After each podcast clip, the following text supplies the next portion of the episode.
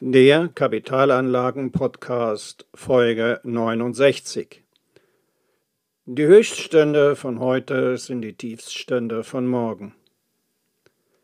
Die Inflation liegt über 8 Prozent. Die Spareinlagen der Deutschen betragen 2,1 Billionen Euro.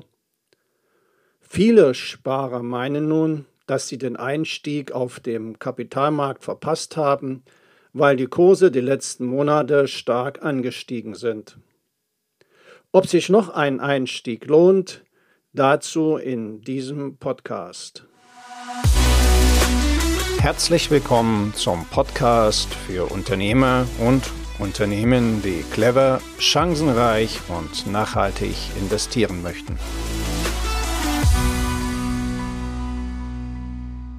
Die Inflation liegt über 8 Prozent die Spareinlagen der Deutschen betragen 2,1 Billionen Euro und viele Sparer meinen nun, dass sie den Einstieg in den Kapitalmarkt verpasst haben, weil die Kurse die letzten Monate stark angestiegen sind.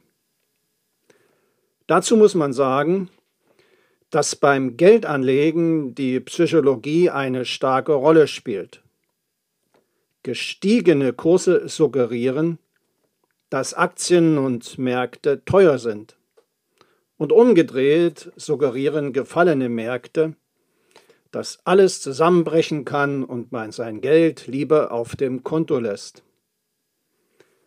Wenn die Kurse nach unten gehen, profitieren vor allem Crash-Propheten mit ihren Büchern und Tipps.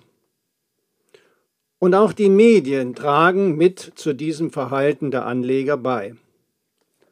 Reißerische Headlines verkaufen sich gut, besonders in Krisen oder wenn von einem Allzeithoch oder Allzeittief gesprochen wird. Angesichts der ökonomischen Krise der Mainstream-Medien sind diese nämlich auf jeden Umsatz angewiesen. Was aber nun sind die Fakten? Alle diese Aussagen in den Mainstream-Medien sind allgemeine Aussagen, die keinen Bezug zu irgendeiner betriebswirtschaftlichen Kennzahl haben. Ob eine Aktie oder ein Markt teuer oder billig ist, hängt von solchen betriebswirtschaftlichen Kennzahlen wie beispielsweise dem Kurs-Gewinn-Verhältnis, dem Kurs-Buchwert-Verhältnis dem Kursumsatzverhältnis und weiteren ab. Zusammenfassend kann also festgehalten werden, dass allgemeine Aussagen über den Markt oder über einzelne Aktien nicht geeignet sind, um mit diesen Entscheidungen zu seiner Geldanlage zu treffen. Betrachten wir die Geldanlage auf dem Aktienmarkt nun langfristig also nicht in konzentrierter Form in einzelne Aktien, sondern breitest gestreut in die bekannten Indizes, die einzelne Märkte abbilden. Zusammengefasst zeigt sich dort, Ausdauer und Ruhe haben sich in den letzten 20 Jahren für Anleger in Aktienindizes ausbezahlt. Die Renditen dort bewegen sich zwischen 4 und 8 Prozent. Das ist nicht verwunderlich, weil die Wirtschaft die Grundlage unseres Handelns bildet und Investoren mittel- bis langfristig eine Rendite über den sicheren Zins erwarten. Investoren stellen sich nämlich immer die Frage, welche Rendite kann ich mit meinem Investment erwarten? Erzielt das Unternehmen die erwarteten Renditen nicht, kommt es beispielsweise zum personellen Austausch bei den Vorständen und oder es werden Sparmaßnahmen mit oder ohne Entlassung von Mitarbeitern beschlossen oder das Unternehmen verlagert aus Kostengründen seinen Standort. Dabei geht es bemerkenswert brutal zu.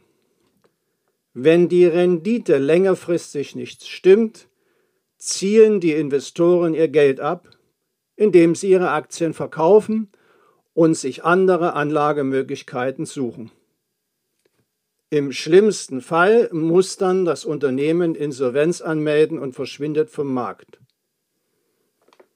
Für einzelne Unternehmen wird die Welt damit immer unsicherer.